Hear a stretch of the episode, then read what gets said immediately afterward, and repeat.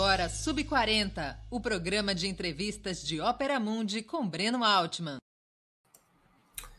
Boa noite a todos e a todas. Hoje é 21 de abril de 2022. Começa agora mais uma edição do programa Sub 40.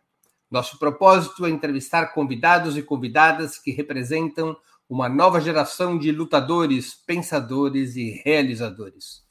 Homens e mulheres de até 40 anos, às vezes um pouquinho mais, que são referências no mundo do trabalho, da cultura do esporte, das leis, da comunicação e da luta política. Nossa convidada dessa semana é Nádia Garcia, jornalista pela Pontifícia Universidade Católica de Goiás e especialista em marketing eleitoral pela Escola Superior de Propaganda e Marketing. Ela é a nova secretária nacional de juventude do PT, eleita no final de 2021. Antes de começarmos a conversa, gostaria de pedir a sua colaboração financeira para a Ópera Mundi. Há cinco formas de fazê-lo. A primeira é a assinatura solidária em nosso site, operamundi.com.br barra apoio. Vou repetir, operamundi.com.br barra apoio. A segunda é se tornando membro pagante de nosso canal no YouTube, clicando em Seja Membro e escolhendo um valor na, no cardápio de opções que aparecerá logo diante de seus olhos. A terceira é contribuindo agora mesmo com o Super Chat ou Super Sticker. A quarta é o Valeu, que funciona como super chat, mas quando você estiver assistindo aos nossos vídeos gravados. A quinta é através do Pix. Nossa chave no Pix é apoie@operamundi.com.br. Vou repetir: apoie@operamundi.com.br.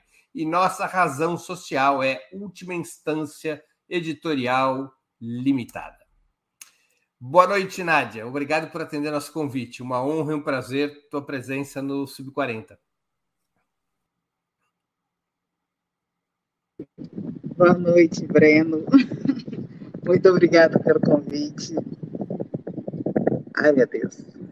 Peraí. Foi. Menino, esse celular hoje ele tá um caos. Mas vamos lá. Boa noite, Breno. Muito obrigada pelo convite. Boa noite para quem está nos assistindo aqui ao vivo quem está nos acompanhando e vai assistir depois pelas redes com a gravação. É uma honra poder estar aqui e participar desse momento com vocês. Já estou ansiosa para o nosso bate-papo. Nádia, quando e onde você nasceu? Eu sou de Morrinhos, interior do estado de Goiás. Nasci em novembro de 95. Novembro, de que dia de novembro? 25, um mês antes do Natal. 25 de novembro de 1995. Se eu sei fazer Isso. as contas, você tem 26 anos. 26, exato. Na, na, juventude do PT, você pode ficar até os 30, não é isso? Até os 29 e 11 meses, né? 30 da fora. 11 meses, 29 dias e 23 horas, 59 minutos e 59 segundos. Exatamente. Mas, 30 tá fora. Me conta a tua trajetória da onde você veio e aonde chegou, do berço à juventude do PT. Um resumo da tua vida, da tua família, da tua história escolar. Quem é Nádia Garcia? Perguntinha difícil, hein, Breno? Mas eu sou do interior do estado de Goiás, filha de dois professores, uma professora de história e um professor de matemática, que sempre ensinaram a mim e a minha irmã mais nova que educação era uma coisa prioritária na nossa vida. E eu sempre gostei muito de aprender, é, tenho uma vontade incansável de aprender, quase que até brinco com as pessoas que eu adoro aprender e eu adoro saber mais que os outros. Adoro saber as coisas, odeio quando me perguntam as coisas e eu não sei, porque eu acho que, que informação nunca é demais. Sempre estudei em escola pública, fui é, inclusive, uma das estudantes premiadas em Goiás, nós temos um prêmio que o governo dá para os melhores estudantes do estado. No terceiro ano eu ganhei, era um prêmio de R$ 1.100. E com esses R$ 1.100 eu paguei dois semestres de dois, duas mensalidades da minha faculdade de jornalismo, que eu fazia na PUC Goiás. É, tinha passado em várias outras universidades, inclusive na Federal, mas eu queria fazer jornalismo. E só passei em jornalismo na PUC, não consegui passar na, na, federal. Passei em engenharia civil na federal, mas não consegui passar em jornalismo. E Você aí... fez vestibular para coisas tão diferentes como engenharia civil e jornalismo? Fiz, passei para direito, passei para sistema de informação. Eu Você sempre quis fazer você queria fazer muita coisa ou não sabia o que fazer? Não, eu sempre quis fazer jornalismo. Mas meus pais tinham muito medo de por ser uma carreira difícil, conturbada. E aí, Sabe. quando a primeira vez que eu fui, é, a primeira vez que eu fui prestar vestibular, não tinha jornalismo, era no vestibular do meio do ano, nem tinha ainda a entrada pelo Enem, apenas as federais tinham seu próprio vestibular. E aí não tinha jornalismo, eu falei, meu pai, eu vou fazer engenharia civil, que era o mais difícil que tinha naquele momento, para testar. E aí eu fiz passei. Só que ainda estava no meio do, do, terceiro ano e não queria fazer engenharia. Falei pro meu pai, ai, não vamos mexer com isso, né? Eu passei uma vez, passo de novo, sem problemas com isso. Não mexemos com isso, deixa engenharia civil lá quietinha nele, que eu vou passar de novo. Tem mais seis meses para estudar, é lógico que eu vou passar de novo. E aí, no final do ano, fiz é, o vestibular para jornalismo, fiz para engenharia civil, não passei em engenharia civil, passei em jornalismo. Meu pai não quis me deixar ir para Goiânia. E aí, é, fiquei mais seis meses em Caldas, fazendo cursinho. Passei para direito também pelo ProUni, ele não deixou. Quando foi no meio do ano, depois de encerrar o terceiro ano, fiquei mais seis meses, eu passei de novo para jornalismo na PUC em sistemas de informação na UFG. Que aí nem tentei engenharia civil de novo. Se passasse, eu ia ter que ir. Aí nem tentei. Tentei sistemas de informação, passei nos dois e fui para Goiânia para estudar. O que, que é Até sistema fiquei... de informação? Menino, não tem nada a ver com informação. É sobre informática, na real, um curso de TI. Ah, entendi. São três cursos da área de TI: Engenharia de Computação, Ciências da Computação e Sistemas de Informação. E por que, que e você queria gostava? Nádia? ler. Eu sempre quis, gostei muito de escrever e de ler. Gosto muito, assim. Falo muito. E aí sempre fui muito curiosa. Sempre, mas sempre gostei muito de escrever, sempre ganhei concurso de redação, sempre era destaque nisso na, na escola, e sempre gostei muito de aprender as coisas. via perguntando às pessoas, via atrás de saber por que, que isso aconteceu, quando aconteceu, quem foi que fez, por que que fez. E, incrivelmente, eu, na época do meu terceiro ano, foi quando a Lava Jato começou a crescer, e eu achava absurdo e incrível ao mesmo tempo como a comunicação podia derrubar ou levantar governos de país. Eu achava isso incrível. Como que o quarto poder pode ser de fato maior do que o primeiro. E isso me deixava encabulada. Assim. Eu queria muito saber como, por quê e fazer parte disso tudo. Então, eu sabia que grande parte do que saía na mídia era por conta do, do trabalho incansável dos jornalistas, por mais que eu não concordasse com aquilo. É, e aí isso me levou a querer fazer jornalismo quando eu fui para Goiânia, eu fui para fazer os dois cursos na Federal e na PUC, mas quanto mais eu fazia jornalismo, mais eu odiava o outro curso. E aí, por fim, eu decidi fazer só jornalismo. Fiquei fazendo é, jornalismo na PUC. No meu primeiro semestre, eu já entrei no semestre de eleição do centro acadêmico. E lá eu conheci a juventude do PT, conheci a juventude dos outros partidos e os outros coletivos que fazia o movimento estudantil, conheci o meu coletivo de movimento estudantil, coletivo para todos. Fiz essa eleição do centro acadêmico e nunca mais parei de fazer eleições. Foi teu primeiro contato com a militância, foi no centro acadêmico, quando você entra na faculdade? Foi. Eu, eu sou neta de, de ex-vereador, minha família até mexia com política, mas eu muito nova não, não sabia, não entendia.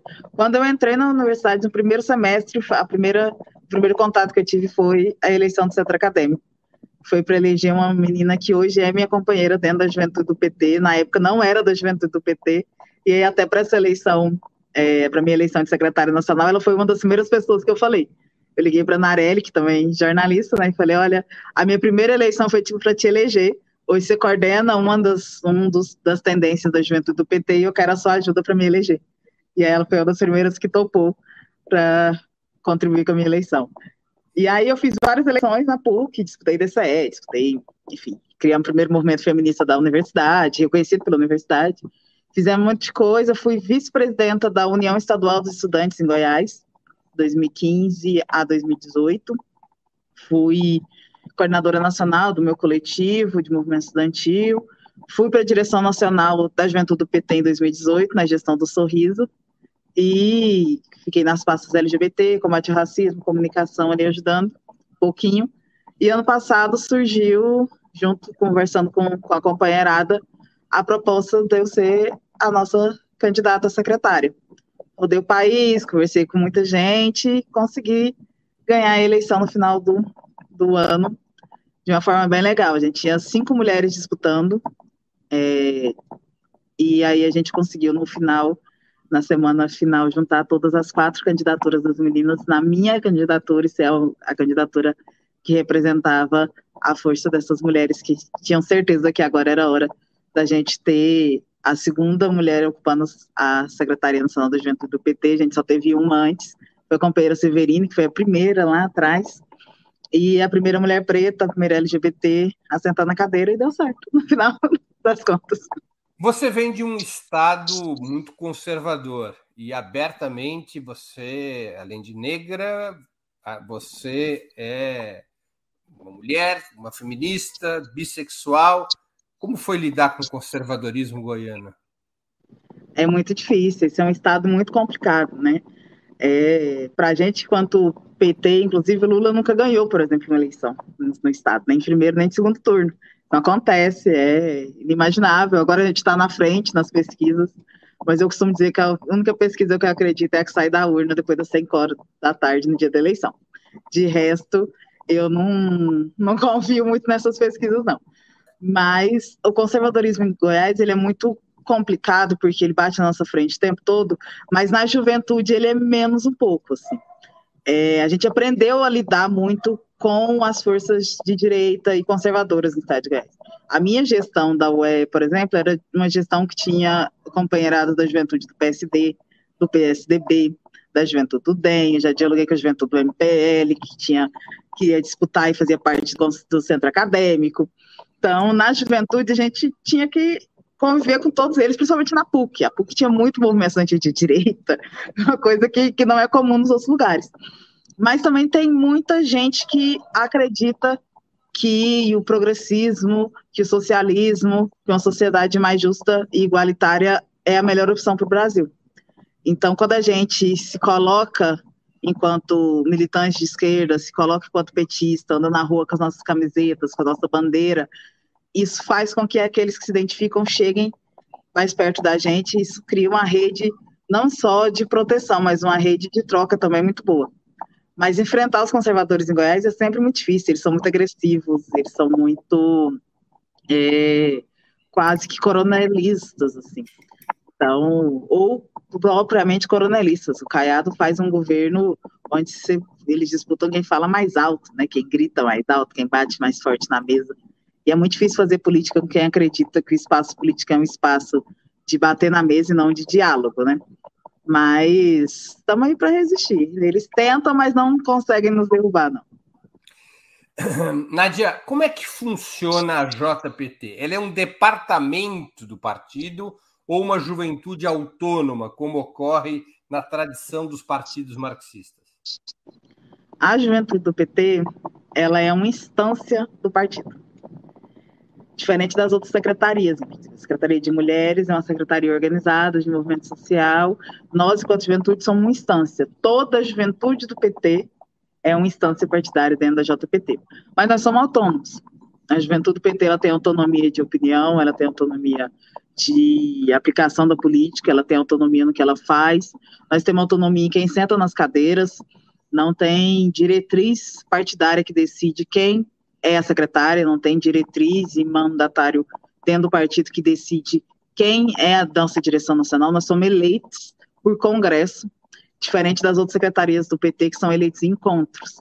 Nós somos eleitos por congresso, nós temos direção, sou eu mais 22 pessoas, a nossa direção nacional. Nós temos direções estaduais e direções municipais. Nacional da Juventude do PT. É, basicamente isso. Assim como nós temos um diretório nacional do partido, nós temos uma direção da Juventude do PT. E é uma instância partidária, mas que tem autonomia para decidir não só como aplicar a política, mas qual é a política que nós vamos seguir. Lógico, não, não, não podemos ir contra o estatuto do partido, mas temos essa autonomia. Agora, quem quiser se filia apenas ao JPT ou precisa já estar afiliado ao PT para fazer parte da JPT? É, todo jovem que é do PT faz parte da JPT. Não tem como ser JPT sem ser partido. Porque diferente das outras organizações de juventude que nós temos no país, nós somos uma juventude partidária. A juventude do PT é a juventude partidária. Então, a gente, por necessidade, por é, regra, tem que ser filiado ao Partido dos Trabalhadores. Nós temos muita juventude aí espalhada pelo país que tem uma ligação com os partidos, tanto de esquerda quanto de direita, mas que não necessariamente são a juventude daquele partido. Você pode entrar nelas só para fazer movimento estudantil, você pode entrar nelas sem ser um filiado. Nós, quanto juventude do PT, é, tiramos, quando foi pensada a organização da juventude do PT, que nós seríamos uma juventude partidária. Nós temos um partido, nós temos bandeira, nós temos estatuto, nós temos a quem seguir, nós temos a quem nos, nos espelhar. Então não dá para ser só da juventude do PT. Tem que ser filiado ao Partido dos Trabalhadores, porque nós não, não nos distanciamos e não nos separamos daquilo que é a nossa origem, que é o PT. Então a principal diferença em relação a outras juventudes, como a União da juventude socialista, uh, e, enfim, é, é, essa, ou seja, é uma juventude partidária. Nós somos uma juventude partidária. Nós, inclusive, dentro da juventude do PT, temos várias outras organizações, por exemplo, de movimento estudantil. Nós temos quase 10 coletivos de movimento estudantil dentro da juventude do PT, que são também organizados pelas tendências partidárias que o PT tem. Essa era a minha próxima pergunta, exatamente. Ou seja, a juventude do PT, e tal qual, da mesma maneira que o PT, ela é constituída por correntes, por tendências internas? Somos constituídos constituído pelas correntes internas. Na juventude do PT, inclusive, nós temos mais correntes do que no PT, porque algumas tendências na juventude elas têm um racha, uma repartição e uma galera que constrói movimentos diferentes, mas nós somos constituídos por tendências, temos 15, 16 tendências na juventude do PT. Tem como alguém ser eleito para a direção da JPT sem pertencer a uma corrente interna? Tem, tem. Você pode ser eleito sem pertencer. Tem que ter o voto, quantidade de votos que o Congresso exige para ser eleito, né? Na, na hora do somatório de quantos delegados nós temos e quantos votos são precisos para eleger, você, você no seu grupo né, se coloca à disposição, se apresenta o pleito. Eu, Nádia, não tenho tendência, mas quero ser da direção nacional. Para chegar à direção nacional, dentro do processo de eleição, precisa mais ou menos de um número de votos. Se eu tiver aquele número de votos que sejam meus, eu consigo ir para a direção, mas é algo muito quase que inexistente, porque como a gente se organiza muito por tendências, é muito difícil achar pessoas no PT que se organizam fora dessas tendências. Mas quando vai eleger a direção da JPT, os delegados ao Congresso votam no, na, numa tendência, numa chapa. Votam na chapa, eles votam na chapa e no secretário ou secretária. E normalmente essa chapa é organizada pelas tendências. Claro. Para alguém que não fosse de uma tendência ser eleito para a direção, ele teria que ter no Congresso uma quantidade de votos isso. individualmente equivalente ao percentual necessário para eleger um dirigente de uma tendência. Exato. Exato. Ou dialogar com alguma tendência, pedir ajuda das tendências, né? Às vezes isso acontece também é, acordos estaduais, por exemplo, a pessoa no estado não tem nenhuma tendência, mas o estado acha que ele é o nome que tem que subir. Então, normalmente as pessoas daquele estado se organizam para que ele consiga ter esses delegados. Qual é a atuação pública da JPT? Como é que ela intervém no movimento estudantil, nos bairros, na cultura, no movimento feminista e assim por diante? A gente se organiza muito pelos nossos coletivos, né? Como eu falei, a gente tem 10 ou quase 10 coletivos de movimento estudantil. A maior parte desses coletivos também se organizam no movimento feminista, no movimento negro, no movimento LGBT, e com isso a gente vai levando a nossa, o nosso modo petista de pensar a sociedade adiante. Para além disso, nós também temos nossos dirigentes e militantes que se organizam em vários outros espaços. Nós temos gente dentro dos conselhos estaduais e municipais de juventude, por um exemplo, dentro das entidades representantes. Temos gente da juventude do PT no Conselho da Mulher, no Conselho da Criança, no Conselho LGBT, nos Conselhos de Igualdade Racial, nas entidades. A juventude do PT, não como juventude do PT, mas organizada em alguns outros coletivos, está dentro dos movimentos negros, do movimento feminista. Nós entendemos que a política ela é interseccional Eu, por exemplo, sou da juventude do PT, mas milito no movimento negro unificado, na pauta de movimento negro, sou diretora da Arte Jovem LGBT na pauta LGBT, sempre compus movimentos feministas de organização de mulheres também fora do, do partido, mas lógico, representando todos os espaços. Todos os espaços onde nós estamos, nós representamos o Partido dos Trabalhadores, o entendimento que nós temos da sociedade, mas nós fazemos isso pelos nossos coletivos, pelas nossas organizações, pelas entidades que a gente representa, pelas centrais de movimento sindical que a gente organiza, mas principalmente, acho que se for pegar de movimentos sociais, inserção na, na população, na sociedade, prioritariamente a juventude do PT faz isso via coletivos de movimento estudantil, que também são coletivos de movimento social. Mas a, a JPT, ela atua centralizadamente? Deixa eu me explicar aqui, explicar mais para a audiência.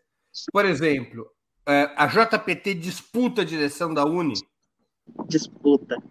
Com a chapa da JPT? Já disputamos com uma chapa unificada da Juventude do PT. E já conseguimos ganhar muita coisa com isso. No momento, a gente disputa junto com outras forças, inclusive com a União da Juventude Socialista, e algumas tendências do PT disputam fora dessa chapa. É, Mas. As tendências podem escolher. Podem, os coletivos são autônomos.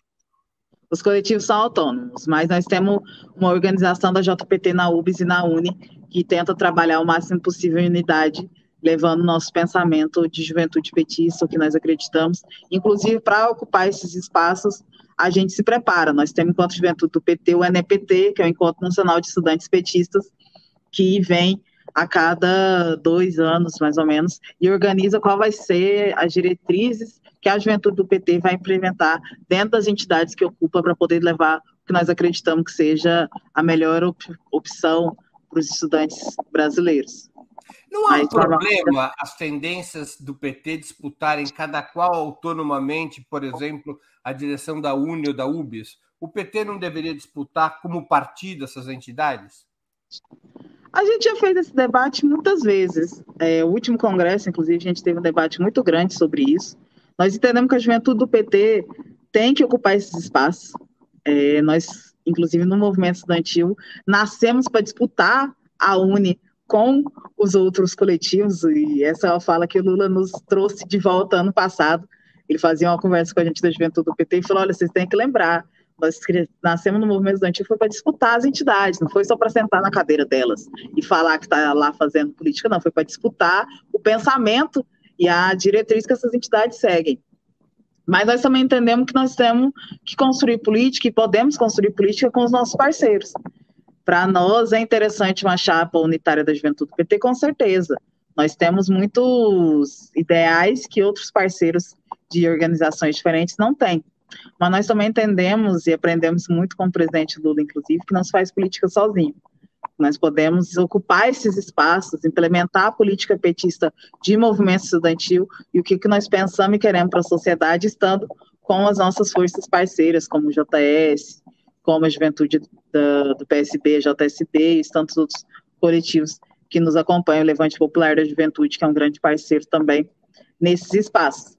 Mas todos os anos sempre existe um debate, se a gente sai ou não sai junto, a JPT segue construindo um caminho para que a gente consiga disputar numa chapa unitária da juventude do PT as entidades e ganhar elas em pouco tempo. A criação da federação entre PT, PCdoB e PV afeta a juventude do PT de alguma maneira? Afeta, por, de várias maneiras, positivas e negativas também.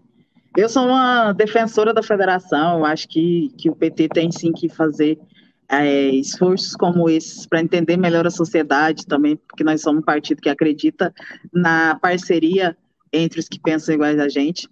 Mas nós também entendemos que a federação pode atrapalhar a juventude quando diminui, por exemplo, o número de candidaturas que nós podemos ter.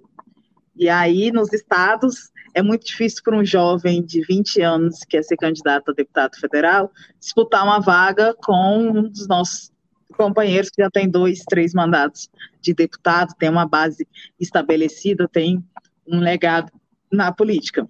O que não quer dizer que esse jovem não possa ser um grande nome, que a gente não tenha que renovar os espaços políticos, e o PT entende isso muito bem.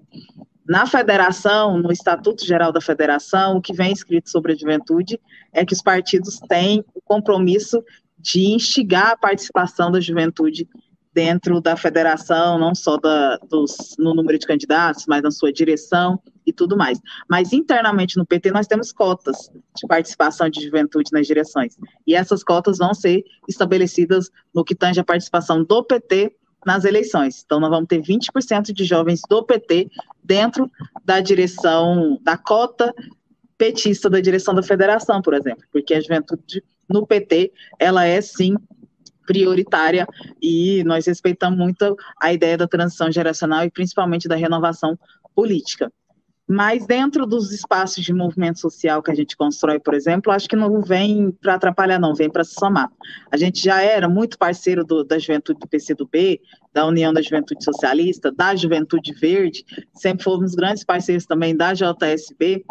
Então, vem só para aproximar ainda mais o compromisso que todos nós já tínhamos com a luta das juventudes brasileiras.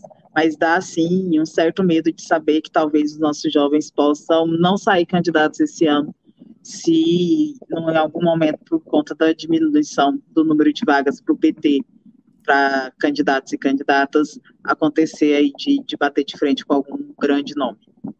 Agora, é, a federação, vai existir uma espécie de federação juvenil entre o PCdoB, PT A gente conversa muito, assim. É, logo no começo, a gente conversa muito. Logo no começo do ano, Glaze, antes da minha posse, inclusive, sentou comigo e falou: Nádia, a gente vai.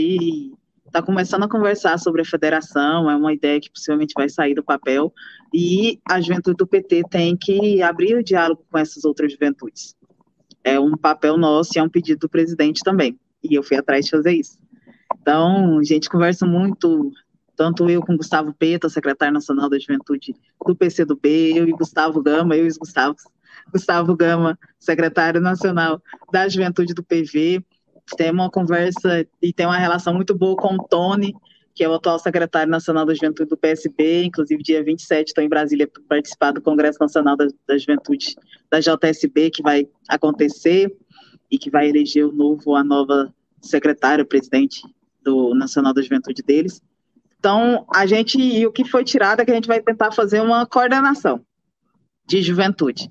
Eu, Gustavo, dentro da federação e chamar os companheiros dos partidos que vão somar a gente dentro dos, da chapa para poder vir.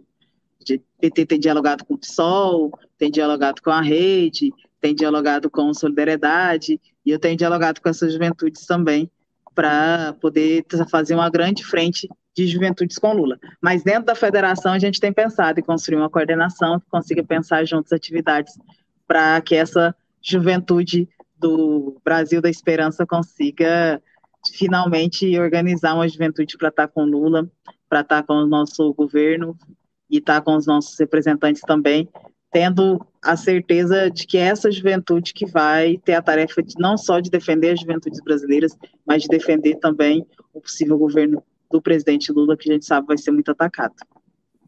Nadia, a pergunta que está no título do nosso programa. A juventude do PT vai às ruas em 2022. Eu complemento. Como é que está planejada a participação da JPT na campanha eleitoral?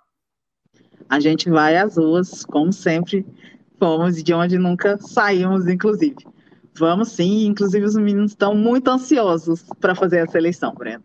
Eu acho que é uma das eleições que a juventude do PT mais esperou nos últimos anos, porque os meninos da minha geração não fizeram campanha para o Lula, né? Lula foi eleito em 2002, eu tinha sete anos de idade. Então, fazer uma campanha para o Lula, eleger o presidente que é a nossa grande esperança, nossa grande inspiração partidária, nosso líder, não só do PT, mas de toda a juventude mundial, que acredita que a classe trabalhadora pode sentar na cadeira de presidência, é algo que tem transtornado. Assim, os nossos meninos são extremamente ansiosos para ir para a rua para fazer essa eleição. Nós estamos nos preparando muito.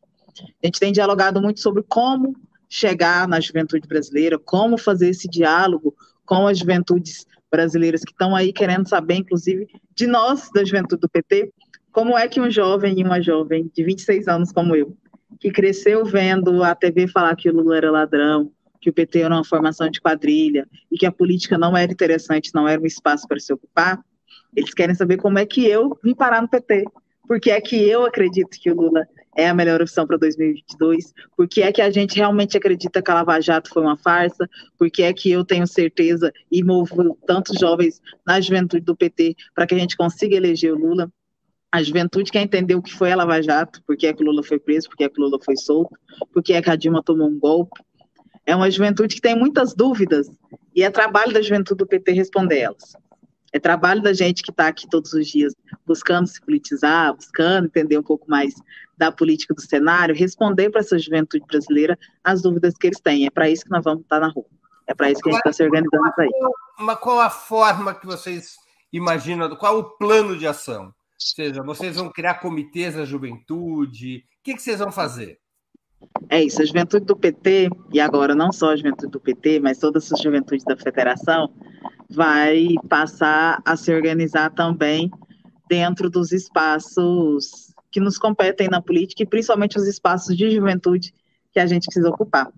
O PT tem a missão agora de criar vários comitês de luta, e a juventude é a secretaria que mais cria comitês de luta nesse momento no PT, é, nós e as mulheres, inclusive e esses comitês podem ser online, podem ser. É, comitês, comitês populares de luta, né?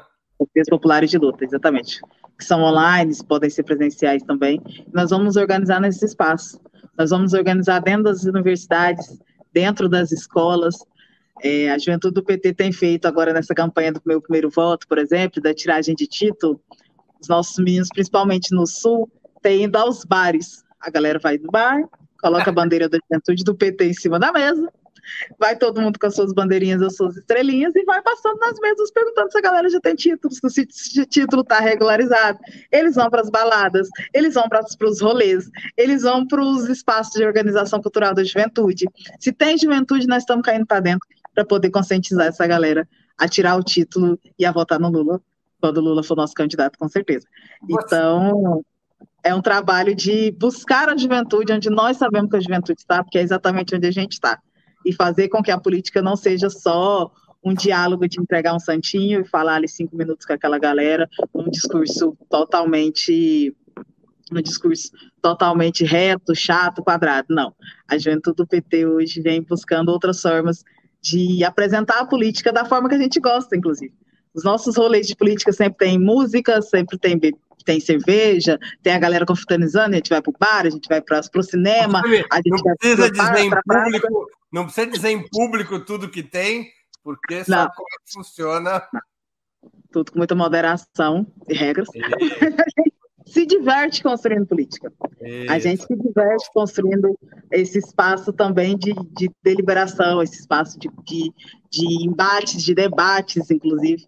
E é isso que a gente quer levar para a juventude brasileira hoje para essa galera entender que a política é um espaço de juventude, é um espaço que pode ser confortável para a juventude e que eles têm que participar desse momento eleitoral, porque a juventude pode decidir o resultado das eleições nesse ano de 2022 e é nisso que a gente acredita.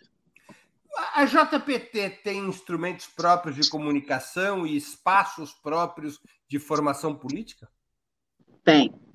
A gente tem as nossas redes sociais, Podem seguir, inclusive, arroba JPT Nacional. Estamos lá dialogando diariamente com, os, com as juventudes brasileiras no Instagram, no Twitter, no Facebook. Os meninos estavam ali na luta para criar um TikTok, mas eu não sou uma secretária muito de TikTok.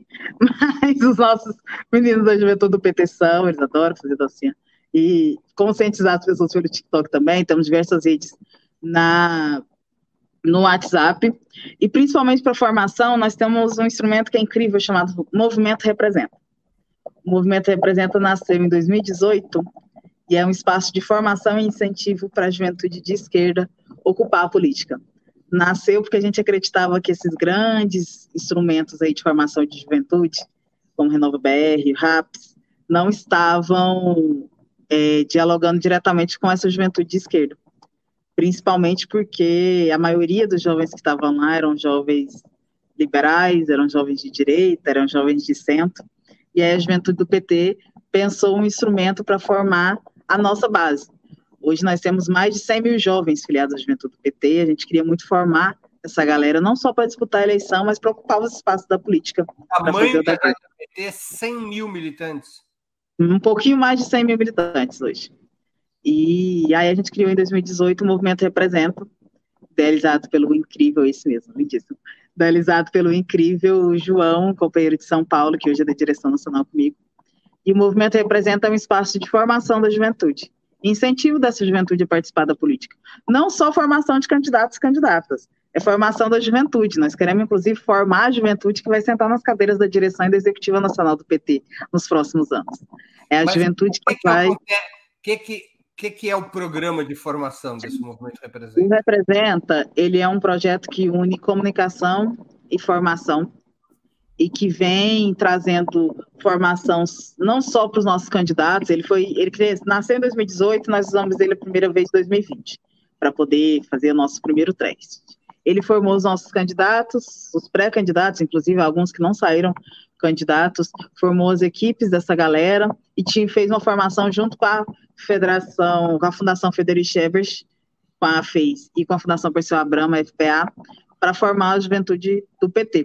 Era um curso de alguns módulos e aí foi incrível, assim, teve uma participação maravilhosa. E esse movimento representa, para as eleições, foi responsável pelo PT eleger em 2020 o maior número de jovens mulheres negras do campo progressista, maior número de jovens da sua história. Nós conseguimos eleger 560 jovens parlamentares em 2020. Repete o número. 560. 60. É, é, muito, muito jovem.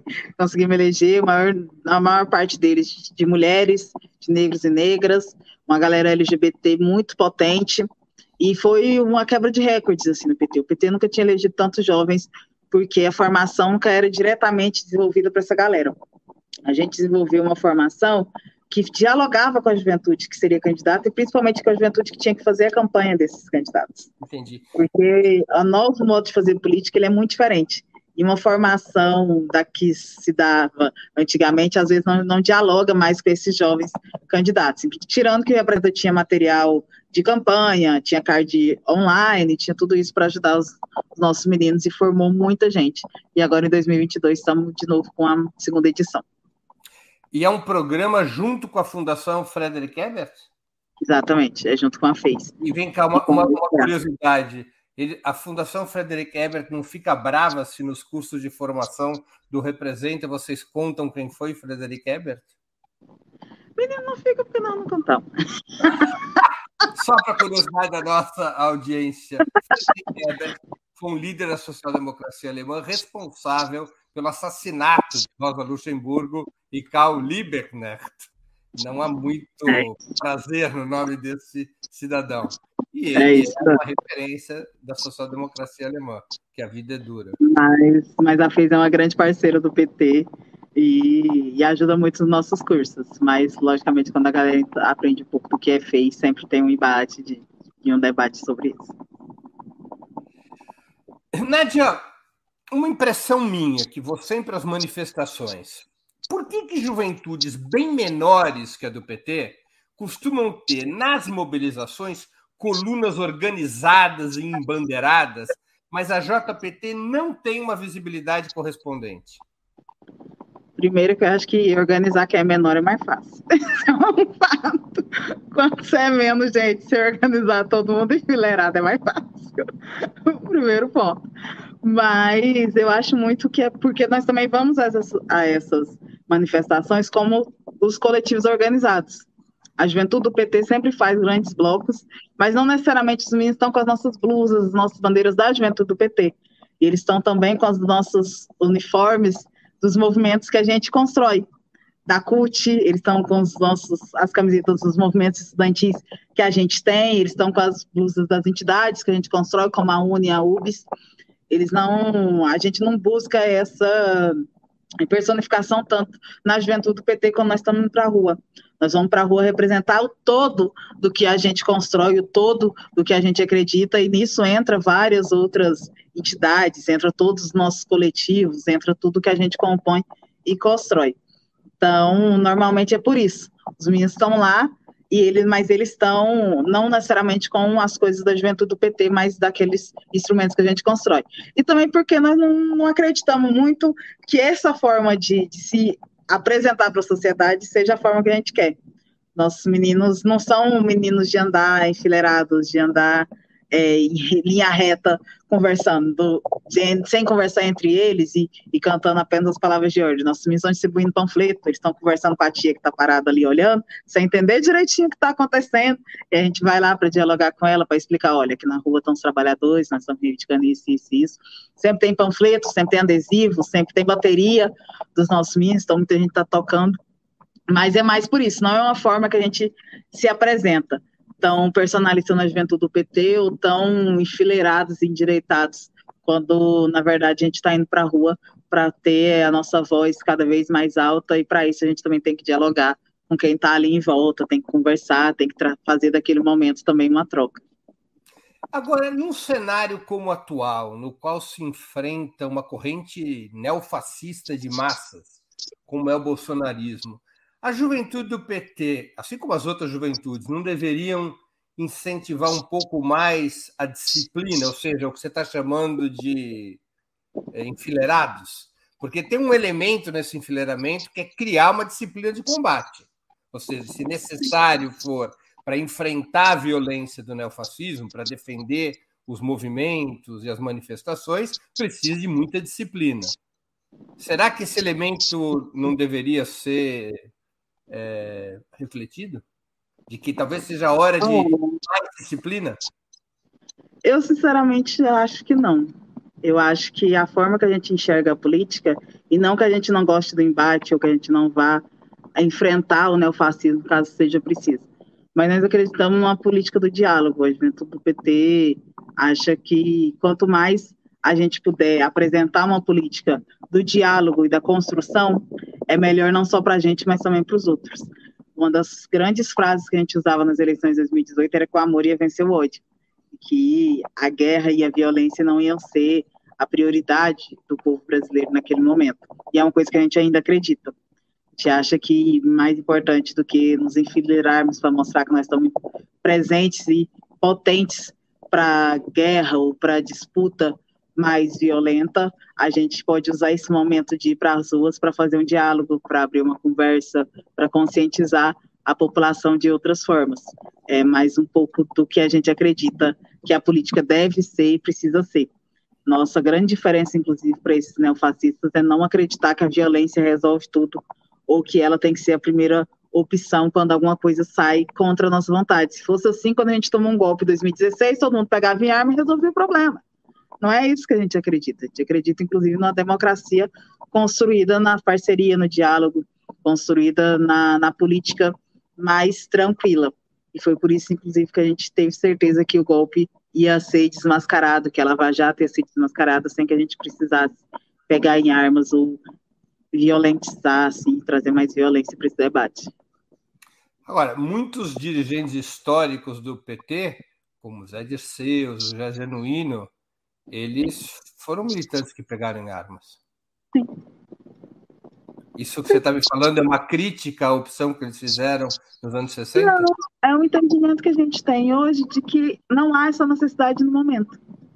De que o momento histórico ele ainda pode ser um momento de construção de política através do, do debate, através do diálogo, e não necessariamente através de um espaço mais violento de construção. Mas se for preciso, a gente. Quando for preciso, a gente vai. É, por falar em diálogo, a opção pela política de frente ampla e a escolha de Geraldo Alckmin como vice é, de Lula. Geraldo Alckmin, que pelo menos em São Paulo é conhecido por políticas educacionais sempre muito criticadas e combatidas pelo PT e que praticou políticas de encarceramento em massa na área de segurança. A indicação de Geraldo Alckmin para vice não corre o risco de diminuir o ímpeto da juventude de esquerda nessas eleições? Olha, para a gente, quanto juventude petista, é um grande debate, vem sendo um grande debate, lógico. Nós que fazemos movimento estudantil, temos, obviamente, um pé atrás só de lembrar da situação do, do Rubro das Merendas, por exemplo. É uma coisa que nos traz um aperto no peito, com certeza. Mas. A repressão com a ocupação de escolas aqui em São Paulo. Escolas, as grandes agress a agressividade que ele tinha no combate às greves de professores, por exemplo, é tudo muito claro na nossa cabeça. Nós não esquecemos disso em momento nenhum. Não criou na gente uma amnésia seletiva a partir do momento que o presidente Lula achou que era a melhor opção e a direção nacional do PT aprovou na última semana a coligação com o PSB com o Alckmin de vice. Mas nós entendemos que esse momento da conjuntura brasileira ele pede uma solução e principalmente uma união daqueles que acreditam que a democracia ela tem que ser maior do que a vontade de alguns. Dentro dessa construção política, por exemplo, e eu falo muito isso sobre as eleições desse ano, nós não estamos disputando com o Alckmin, nós não estamos disputando com a Aécio. Nas eleições de 2014, quando a Aécio perde, ele pede recontagem dos votos. Nós não sabemos o que essa galera vai fazer quando perder a eleição. Ninguém consegue imaginar a imagem emblemática do Bolsonaro entregando a faixa presidencial para o Lula. Isso não vai acontecer. Essa não é uma eleição democrática como as outras. Essa não é uma disputa entre atores democráticos da construção política brasileira. Essa é uma disputa entre aqueles que acreditam que a política e a democracia precisam ser espaços de justiça, de igualdade, principalmente precisam ser espaços de diálogo, e aqueles que acreditam piamente que o neofascismo tem que chegar e que diziam há anos que acreditavam que a violência, a tortura, que a morte é uma das melhores formas de se construir política nesse país, solucionar os problemas que a sua própria cabeça inventa para a política. Nós estamos disputando uma eleição e vamos disputar uma eleição nesse ano com um cara que foi aposentado aos 20 anos do Exército porque explodiu uma bomba contra seus próprios companheiros de batalhão. Porque é uma pessoa que não consegue dialogar, que não consegue aceitar, inclusive, não estar correto. Não é uma eleição comum. E uma eleição que não é comum, ela pede também parcerias e construções que não são comuns. Eu não sei se em outros momentos o PT faria uma chapa com o Alckmin, estando ele no partido que fosse, inclusive. Não sei se isso aconteceria em 2018, em outros, caso o Bolsonaro não tivesse sido candidato, se a gente não tivesse caído em 2016, mas eu acredito piamente que a juventude brasileira vai conseguir, como a juventude do PT tem aberto esses diálogos no seu interior, fazer a análise do que é a prioridade para o Brasil hoje, o que nós precisamos de democracia, é de um governo que entenda qual é o papel do governo federal na construção de uma sociedade. E nisso, por mais que divergissem e divergem em vários pontos, Lula e Alckmin, os dois têm essa noção. A disputa entre eles sempre foi uma disputa democrática, sempre foi uma disputa respeitosa, em partes, e, e até onde o limite chega, mas, mas ainda assim não é uma disputa Maria, como acontece com o Bolsonaro. Mas como fica a participação do Alckmin num golpe de Estado em 2016? Isso faz parte Sim, da Constituição Democrática? Depende do que, que vocês. Não só vocês, né? Que ele também acreditava que fazia parte da Constituição Democrática naquele momento. Para a gente, não. Para a gente, aquilo não foi um grande marco da democracia brasileira. Foi inclusive quando ela começou a cair, mas não só o Alckmin foi um grande, dos grandes atores que veio, se arrependeu, mostrou que estava errado, aceitou que tinha feito isso, assumiu o erro e veio para o lado de cá. Isso para a gente conta muito. Falar, entender que estava errado. Perdão, perdão, desculpa. Não, falar e entender o que ele fez naquele momento foi antidemocrático. Fala muito também sobre a análise que ele faz do que agora é necessário para a população brasileira. Você já viu alguma declaração dele dizendo que o golpe de 16 foi um erro? Eu já vi nas conversas do, do partido, né? O PSB falando que acredita que foi um erro e que dentro da sua, do seu partido eles não vão aceitar mais, inclusive os atores, como não aceitaram em 2016 os atores que estiveram ao lado do golpe. Assim como eles botaram para fora muitos deputados aquela vez, eles também não estão, não são um partido que está topando.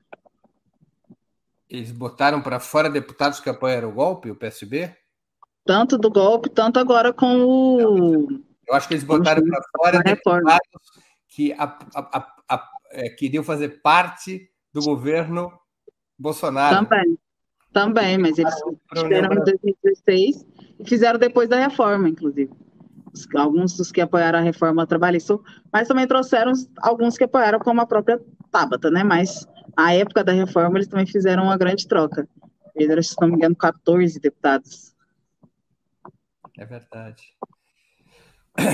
É, a JPT pretende apresentar ao ex-presidente Lula um programa da juventude, eventualmente depois de alguma conferência ou encontro que reúna juventudes vinculadas aos partidos aliados? Sim, a gente hoje, inclusive, está fazendo cinco, fiz cinco reuniões hoje justamente para falar sobre isso. Nós estamos lançando agora no dia 27 o seminário Juventudes com Lula, que é um seminário que vai construir internamente na juventude do PT as nossas propostas para o programa de juventude. É um seminário que vai ser construído regionalmente e depois na etapa nacional, durante todo esse mês de maio, para construir o nosso nossa proposta de programa de governo. Depois disso, a gente vai sentar com todas as juventudes da federação, com as juventudes da chapa e os movimentos, entidades parceiros também, para construir a proposta nacional e vamos entregar para o Lula um grande movimento e um grande documento das juventudes brasileiras para o presidente. Perfeito.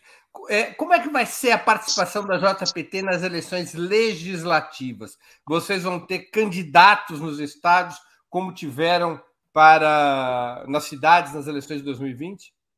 Vamos sim, já começamos o nosso mapeamento e organização da formação deles pelo Movimento Representa. Estamos na expectativa de ter um número bem legal e superior do que a gente teve em 2018, graças ao, ao grande boom que foi o, as eleições de 2020 também para a nossa juventude. Estamos nos preparando, inclusive, para fazer o um embate dentro do próprio partido, para que esses jovens consigam se candidatar, que esses jovens tenham a oportunidade de disputar o espaço nas Assembleias Legislativas e na Câmara Federal. A nossa juventude vai até os 30, mas o movimento representa vai até os 35 por entender que a renovação política ela vem um pouco tardia, inclusive. Então, nós vamos ter jovens até 35 anos que vão estar ali disputando as eleições tanto para a Câmara Federal quanto para as Assembleias Legislativas do país todo. Você vai ser candidata? Não.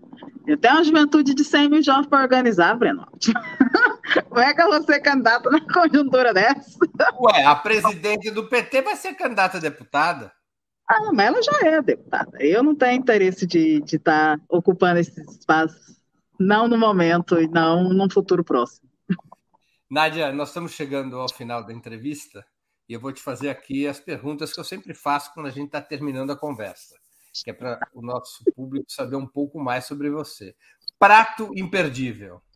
Pamonha. Sou muito goiano. Pamonha. Pamonha, muito bem. Aqui sempre passa um carro vendendo pamonha.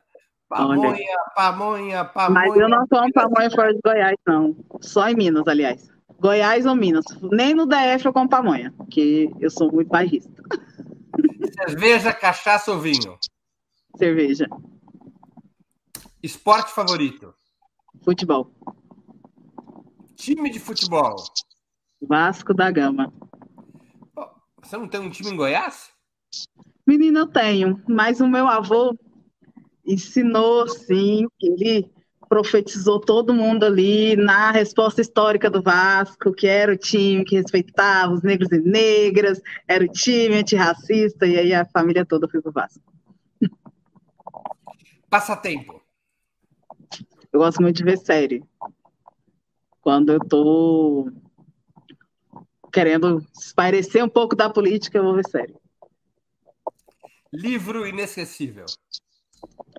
Eu gosto muito do Colecionador de Lágrimas.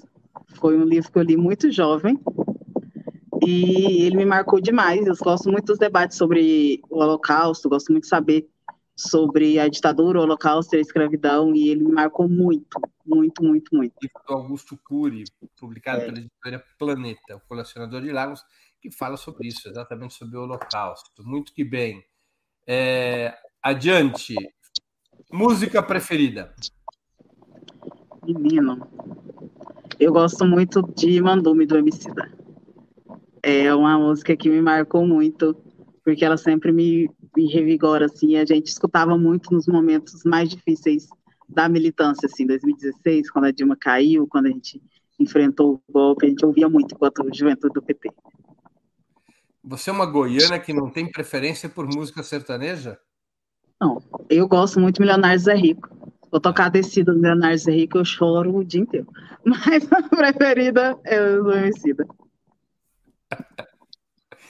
É, eu pensei que em Goiás fosse obrigatório. Quando você nasce, já tem que saber as músicas sertanejas. Mas é, aqui em casa, inclusive, as filhas é Nádia e Natália, porque vai que vira dupla.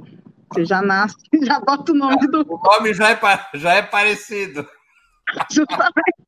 tá certo. Sua irmã, então, chama? Natália. Nádia e Natália. Dá uma dupla. Você sabe cantar? Não. Eu sou filha de músico, neta de músico, mas sou muito ruim para cantar. Agora minha irmã é muito boa, ela faz, dá um show. Então vai ser Natália sem Nádia. É, é. Filme marcante. É a voz suprema do blues, eu acho. Acho que é um dos que. Oh. Acho que é a voz suprema do blues. Ah, sim, sim, sim. É um Porque ele, ele fala, é, ele pontua o racismo de uma forma muito ímpar. E principalmente ele mostra como o racismo pode e nos enlouquece que eles querem nos ver mortos ou principalmente loucos. Ídolo político. Angela Davis. Sou louca, sou mulher. Louca, louca, louca. Agora, se eu pegar um brasileiro, eu sou apaixonada pelo Zé Dirceu. Sim, eu acho que alguém que tem a coragem que ele teve de sair do país, de buscar se formar, de mudar o seu rosto, voltar de novo, continuar a luta contra a ditadura, é para poucos evento histórico do qual gostaria de ter participado? Da ditadura. Sim, para poder construir a luta com os companheiros. Eu gosto muito de estudar o que foi a ditadura, de entender o que foi a ditadura, que a, aos que eu conheço aqui em Goiás, fora da política, né, afetou muito pouco, mas o meu avô, por exemplo, que era professor e músico, compôs um hino de uma escola durante a ditadura, e esse, a página original da música, ela é toda arriscada, porque os, os militares riscaram toda a música, censuraram a música quase toda e ele teve que transformá-la todinha em outra coisa, uma cidade de 60 mil habitantes, que à época tinha menos, como Morrinhos, que é o interior do estado de Goiás, até nisso eles estavam de olho. Então, era, é um, uma época triste, mas que eu sou fascinada em estudar. Nádia, muito obrigado pelo teu tempo e por ter participado do Sub-40. Eu tenho certeza que nossos internautas aproveitaram e se divertiram muito nessa hora de conversa. Muito obrigado e boa sorte. Muito obrigada pelo convite, Breno. Muito obrigada ao Opera Mundi pela oportunidade. Sejam vocês sempre grandes parceiros da juventude, da comunicação.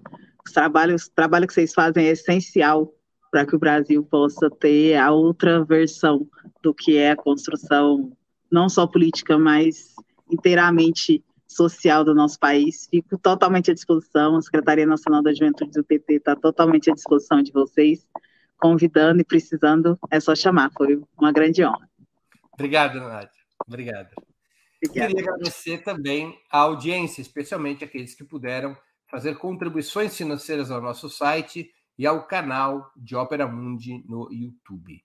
Sem vocês, nosso trabalho não seria possível e não faria sentido. Um abraço a todos e a todas. Para assistir novamente esse programa, se inscreva no canal do Ópera Mundi no YouTube. Curta e compartilhe nossos vídeos. Deixe seus comentários. O jornalismo de Ópera Mundi é mantido com o seu apoio. Faça uma assinatura solidária em www.operamundi.com.br. Com um pequeno valor mensal, você nos ajuda no desenvolvimento de um jornalismo independente e de qualidade. Obrigado pela audiência e até a próxima.